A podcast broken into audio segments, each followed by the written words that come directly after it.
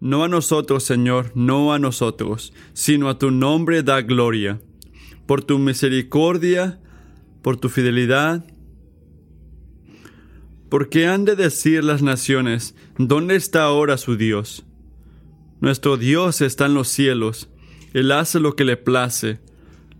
Los ídolos de ellos son plata y oro, obra de manos de hombre. Tienen boca y no hablan, tienen ojos y no ven, tienen oídos y no oyen, tienen nariz y no huelen, tienen manos y no tocan, tienen pies y no caminan, no emiten sonido alguno con sus gargantas. Se volverán como ellos los que los hacen, y todos los que en ellos confían. Oh Israel, confía en el Señor, él es tu ayuda y tu escudo. Oh casa de Aarón, confíen ustedes en el Señor. Él es su ayuda y su escudo. Los que temen al Señor, confíen en el Señor. Él es su ayuda y su escudo. El Señor se ha acordado de nosotros. Él los bendecirá. Bendecirá a la casa de Israel. Bendecirá a la casa de Aarón. Él bendecirá a la casa que temen al Señor, tanto al pequeño como a los grandes. El Señor los prospere a ustedes y a sus hijos. Benditos sean del Señor, que hizo los cielos y la tierra. Los cielos son los cielos del Señor, pero la tierra la ha dado a los hijos de los hombres. Los muertos no alaban al Señor, ni ninguno de los que descienden del silencio pero nosotros bendeciremos al Señor desde ahora y para siempre. Aleluya. Es un gozo estar con ustedes. tuve el gozo de poder pasar tiempo con sus pastores ayer en la noche y fue una bendición estar ahí. Me senté y hablamos de cosas, nos reímos y pensé, qué increíble es esto. Cuando estamos todos unidos en, en Dios. Dios ha sido muy bueno y también me senté y pensé, si a mí me pagan para hacer esto, me están pagando mucho. Y si me están pagando para poder gozarme así, qué, qué hermosura. Salmo 115 es un salmo de fe en un mundo quebrantado.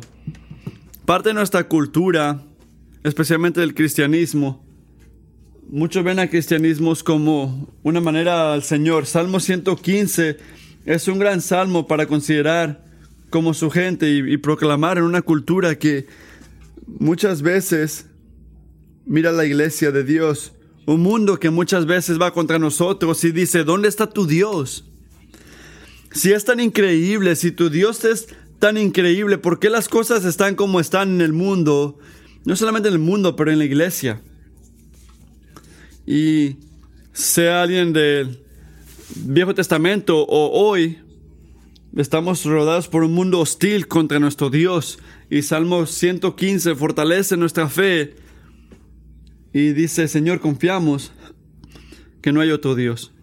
Él es fiel al bendecir y merece alabanza. Así que vamos a ver este salmo en diferentes maneras. Vamos a ver el llorar del el Señor, la verdad del Señor, que nuestro Dios es como ningún otro, y después nuestro Señor, que merece confianza y merece alabanza. Así que el llorar, el llorar de la gente liberada del Señor es, no es para nosotros, sino para tu nombre da gloria. Mientras lees esto, no a nosotros, Señor, no a nosotros, sino a tu nombre da gloria. Aquí vemos que alguien lo escribió y aunque no sabemos exactamente la ocasión o quién la escribió, de repente fue los israelitas cuando estaban en Babilonia, no sabemos de eso, pero Obviamente están nuestros corazones como cristianos, como la gente de Dios. No a nosotros, Señor, no a nosotros, sino a tu nombre, da gloria. Y ese es el llorar de la gente de, de Dios en Babilonia o en Roma o en este momento ahorita, ¿verdad? Que para el Señor sea la gloria. No es algo, no es un llorar genérico para un Dios genérico, para tener una paz genérica. No, es el llorar de la gente de Dios al Señor, a su Dios para cosas específicas que ocurren. Están orando a su Dios, específicamente a Él, en respuesta de por qué las naciones deberían decir dónde está su Dios, por qué deberían de pensar esto, Señor. Ellos están diciendo, no lo vemos, ¿Dónde está ahora su Dios? No vemos su poder, no vemos eh, al Señor de la manera que ustedes lo ven, ni siquiera lo miramos en sus vidas. Tienen los mismos pecados, las mismas luchas que tenemos, las mismas enfermedades, las mismas dificultades, dificultades. Si Él es tan poderoso, ¿dónde está? ¿Dónde está este Dios? Puede que solamente se lo inventaron ustedes. Y eso es lo que miramos día tras día. Y eso así se escribe este salmo.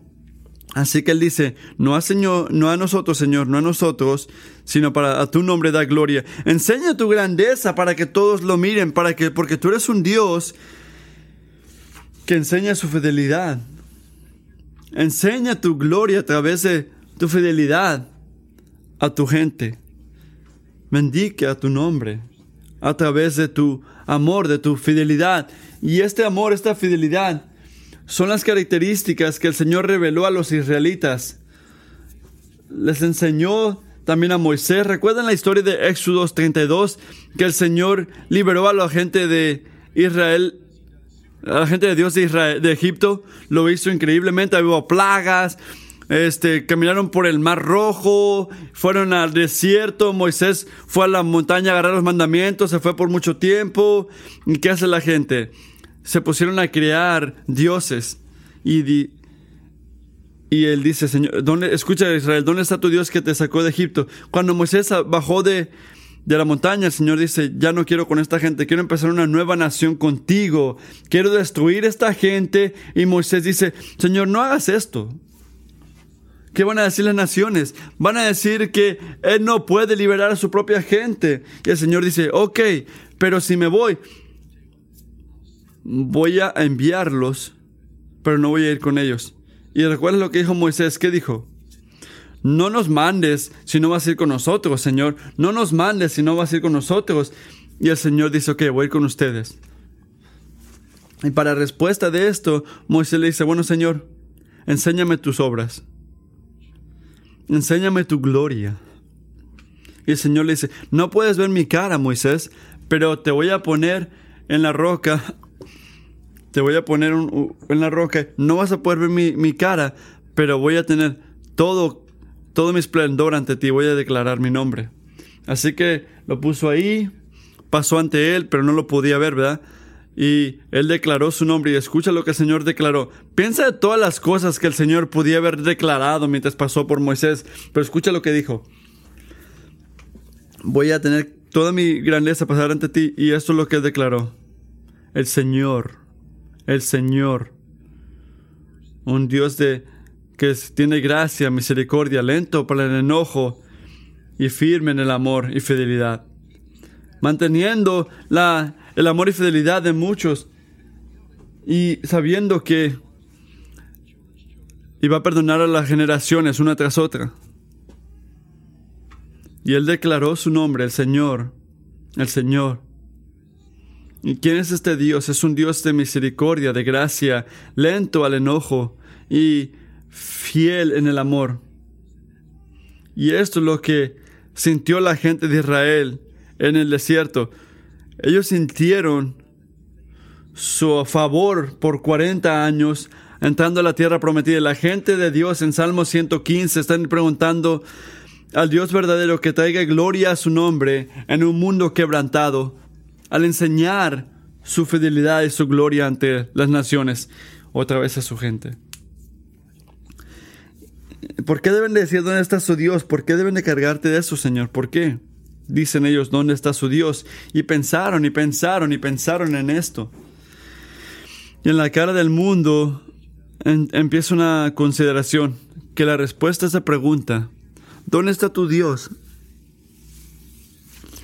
Y empezaron a pensar, ¿dónde está nuestro Dios? Y lo respondieron, en primer lugar, nuestro Dios está en el cielo, Él no está en la tierra. Nuestro Dios no está atado a este mundo, Él existe, Él viene de sí mismo, su nombre es yo soy o no es que fui, es yo soy, depende de nadie. Él es eterno, Él es el mismo de ayer, hoy, mañana y para siempre. Ese es nuestro Dios. No es de este mundo, no está en esta caja, Él creó la caja. Él existe más allá. En segundo lugar dicen, ¿y este Dios? Él hace todo lo que Él quiere. Él hace todo lo que, todo lo que quiere.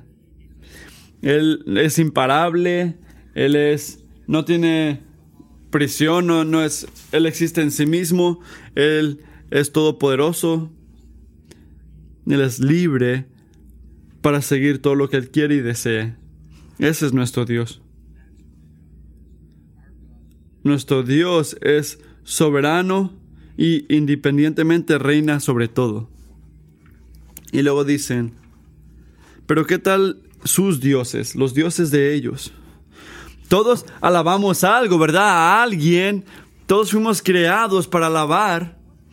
¿Qué tal sus dioses? ¿Qué? Hay que ver nuestro Dios y ponerlo al lado de su Dios, nuestro Dios que hace todo lo que desea con el Dios de su mundo. Dicen que no pueden ver nuestro Dios, obviamente podemos ver algunas cosas aquí. Vamos a hablar de sus dioses, de dónde tienen su origen, cuál es su naturaleza, cuáles son sus habilidades, cuál es su poder. Y dicen, bueno, en primer lugar, sus dioses son oro y plata, la obra de manos humanas. En otras maneras de decir que su, lo mejor que ellos hacen viene de la tierra, tienen que sacarlo de la tierra. Y después viene este, este, estos siete puntos de los ídolos de este mundo. Estos ídolos dicen, y puedes mirar ahí en Salmo 115, tienen ojos, bocas, narices, manos que no hablan, ven, oír, oen, o, no pueden oír, tienen manos que no pueden tocar, pies que no pueden caminar y gargantas que ni pueden hacer sonido. Esos son los ídolos de este mundo.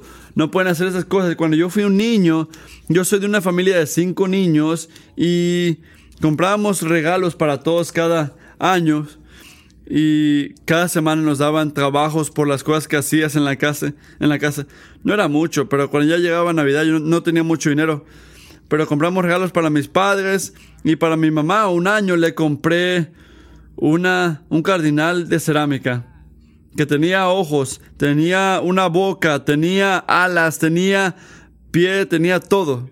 Pero no podía ver, no podía hacer sonido, no podía volar no podía caminar, parecía un cardinal, era la imagen de un cardinal, pero antes de llegar a casa yo recuerdo esto, le quebré la boca y tuve que ponerle resistol antes de dársela a mi mamá. No tenía poder este cardinal, este pájaro. Viviendo en Austria hay una cosa que se llama la sal salina, que le llaman saliera. ¿Han visto esto han escuchado esto? Fue hecha, es una escultura, es la Mona Lisa de las esculturas, es así de grande y se lo hizo un señor que se llama Ben Veliro y es parte de los tesoros de él y lo pude ver, es una cosa increíble. Tiene figuras, tiene imágenes de Neptune, de todo. Eh, fue hecho de martillo en oro. Es uno es uno en el mundo y tiene, tiene seguridad de 70, de 70 millones, 70 millones de dólares. Y tiene un valor de 100 millones de dólares. Y es increíble, es una escultura increíble. Como puedes imaginarte, está cuidada por alarmas y todo tipo de máxima seguridad. En el 2003 decidieron hacer el, el museo otra vez. Tenían escafos alrededor del museo y muchas veces al día había alarmas por, porque mucho, mucha vibración hacía alarmas y después de tiempo no le pusieron atención a las alarmas. Y cuando lo robaron, lo llevaron a una, a, una selva y lo enterraron. Eso fue hace 20 años, no fue hace mucho tiempo, lo robaron. Esta cosa increíble, esa escultura con imágenes por todos lados, tenía ojos, oídos, boca, pies y todas estas cosas. ¿Tú sabes lo que hizo cuando la robaron? Nada. Nada. Esos son los ídolos de este mundo. Isaías 44, 12 ah, nos da una imagen. Ah, habla de hacer una imagen. Dice que el herrero toma una herramienta y con ella trabaja sobre las brasas. Un martillo modela un ídolo. Con la fuerza de su brazo la forja. siente hambre y pierde las fuerzas, no bebe agua y, desfallece. Y aquí vemos a el temor de los ídolos. Habla de un señor que, de que básicamente es un carpintero. Mide con un cordel, hace un, boceto con un estilete, lo trabaja con el escoplo y lo, traza con el, con el compás. Le da forma humana, le inscribe la belleza de un ser humano para que habite en su santuario. Pero también vemos que es para nada, porque no hace nada, no se mueve, no habla, aunque se tomó mucho tiempo criándolo. Nuestro Dios está en el cielo, Él hace todo lo que quiere. Sus dioses son cosas creadas que no hacen nada, creadas por humanos que son capaces de hacer nada. Ahora el versículo 8 nos da una triste conclusión de toda la gente que alaba cosas creadas. Dice, se volverán como ellos los que los hacen y todos de ellos y todos los que en ellos confían serán ciegos, no, no van a oír. Y lo vemos esto en toda la escritura. Leemos de ellos que alaban cosas creadas. El poder de Dios se puede ver en las cosas creadas.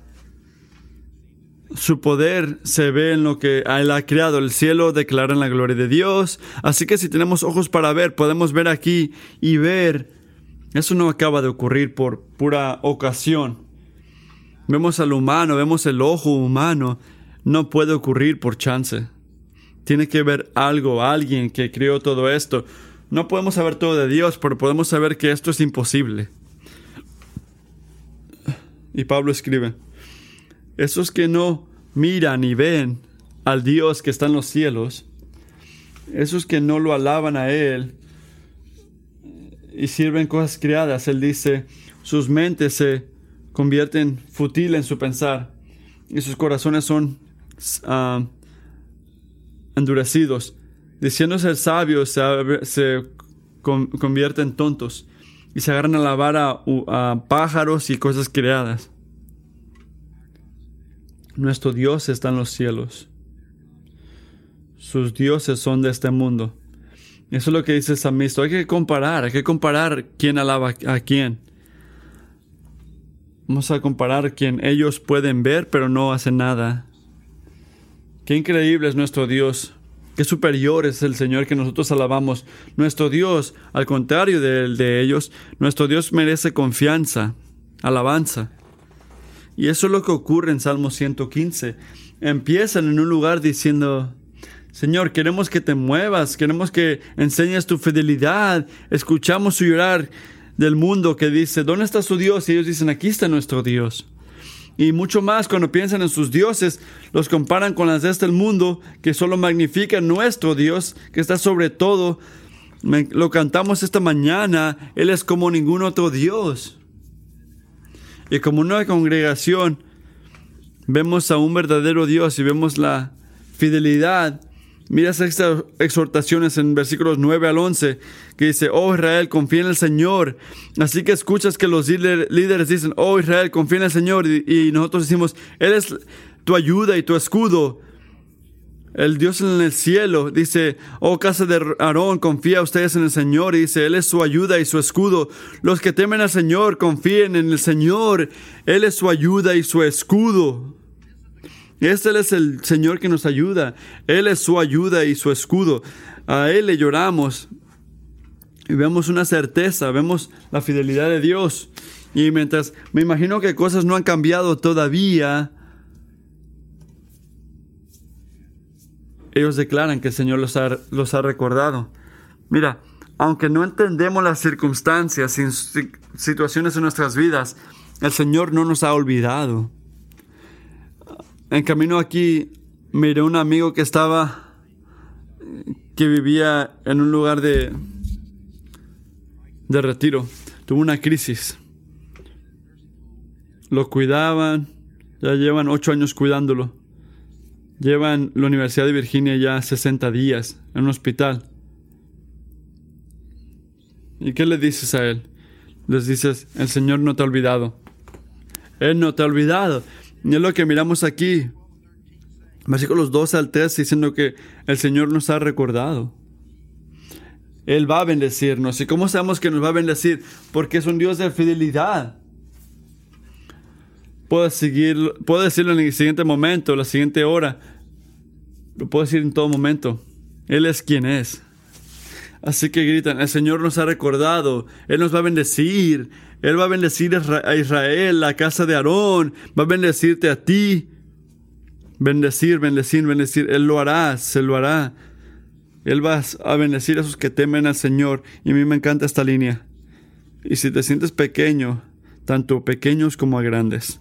Él bendecirá a los que temen al Señor, tanto a pequeños como a grandes. Él recuerda a su gente y Él va a bendecir. Y de eso nos trae confianza en nuestras oraciones. Eso es lo que miramos en el versículo 14 y 15, que el Señor te dé, iglesia, que el Señor te dé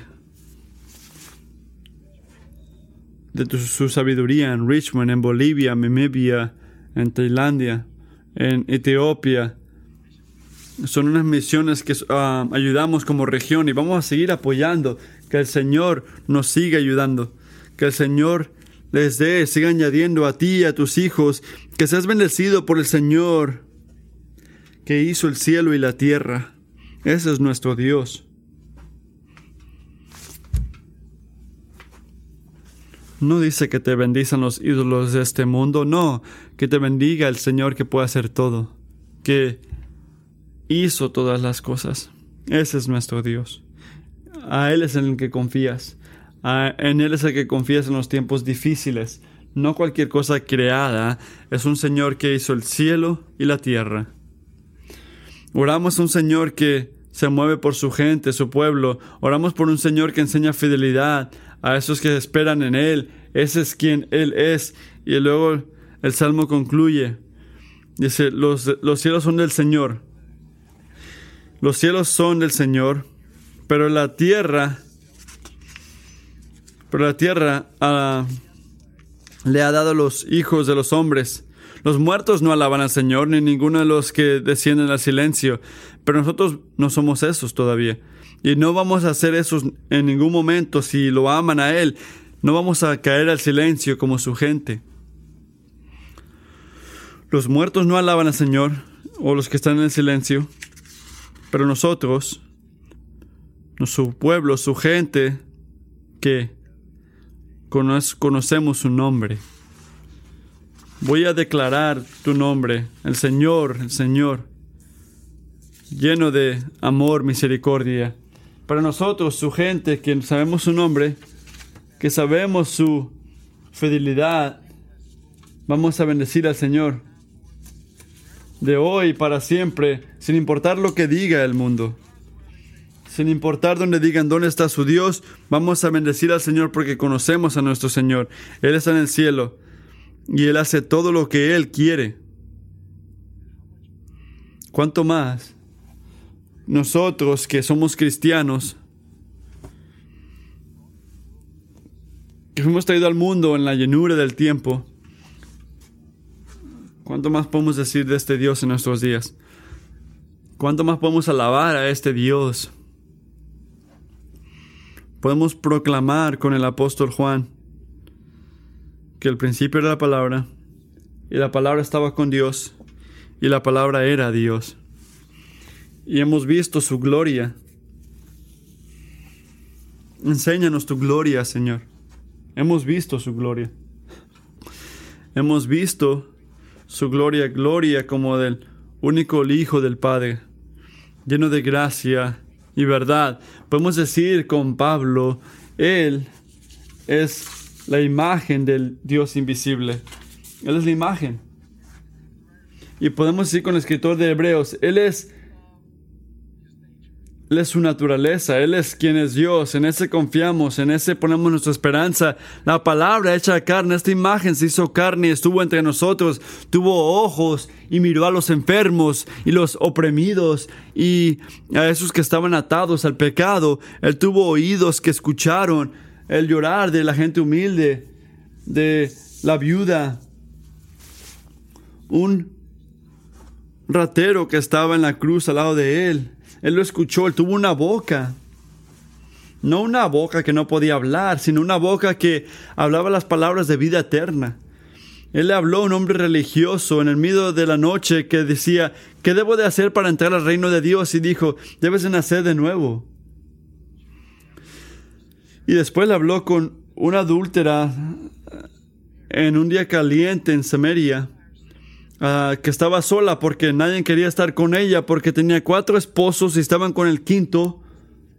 Y le habló y le dijo, dime, dime a mí, yo te voy a dar agua eterna, nunca tendrás que agarrar agua de aquí, te voy a dar agua viviente.